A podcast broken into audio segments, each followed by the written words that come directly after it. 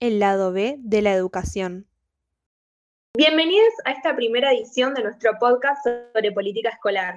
Las voces que están escuchando son de Macarena, Silvira, Yara y Valentina, alumnas del Instituto 19 de la ciudad de Mar del Plata. En el día de hoy vamos a conversar sobre el Estatuto Docente, que es la ley que establece el desarrollo de la vida profesional.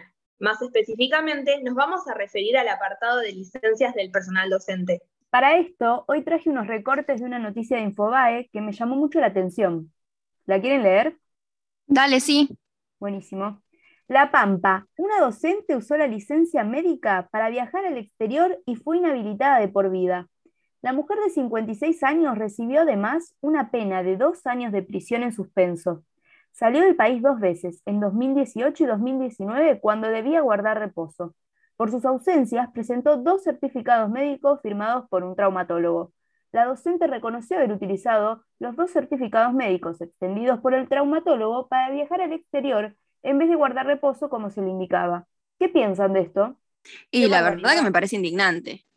Aparte, consideremos que el artículo 114N del Estatuto Docente trata sobre las licencias por vacaciones y dice, N1, la licencia anual obligatoria o vacaciones será remunerada y no acumulable ni compensable por falta de uso.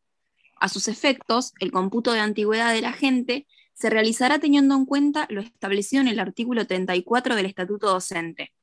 N2. El personal docente gozará del siguiente régimen de vacaciones. Personal con 20 o más años de antigüedad, 40 días corridos. Personal con menos de 20 años de antigüedad, 30 días corridos. Entonces, no es que no está la posibilidad de tener vacaciones como para andar haciendo estas cosas, ¿no les parece? Sí, tal cual. Sí, yo me pregunto aparte, ¿cómo se dieron cuenta? Porque por lo que entiendo de lo que nos leíste, hizo lo mismo dos años seguidos. ¿No le da vergüenza? Sí, bueno, aunque no lo puedan creer, en la noticia dice que el hallazgo se hizo en la app donde se cargan los certificados. Haciendo actividades habituales, llamó la atención de las autoridades que aparecían varias autorizaciones de los mismos médicos, pero con letra y firmas distintas. Bueno, y contémosle a los espectadores que nos escuchan, por si no lo saben, las licencias médicas docentes se solicitan a través de una app.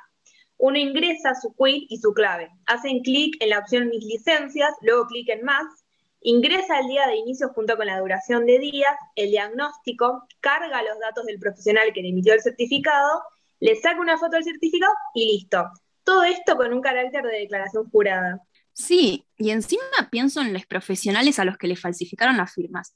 Los deben haber puesto en un gran problema encima. Sí, de hecho, en la noticia manifiestan que desconocían ser un blanco de falsificación. Es increíble. Aparte, con todo esto, generan un prejuicio al Estado, porque recordemos que las licencias son remuneradas y además deben pagar los salarios a los docentes o auxiliares que sustituyeron estos puestos. Sí, tal cual, demasiada falta de empatía. Pero bueno, por suerte la justicia actuó y espero que esto sirva como ejemplo para aquellos que han pensado alguna vez hacer esto mismo. Totalmente.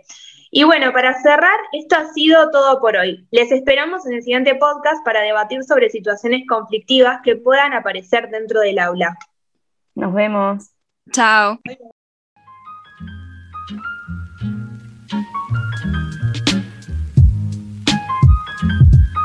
Gracias por escuchar el lado B de la educación.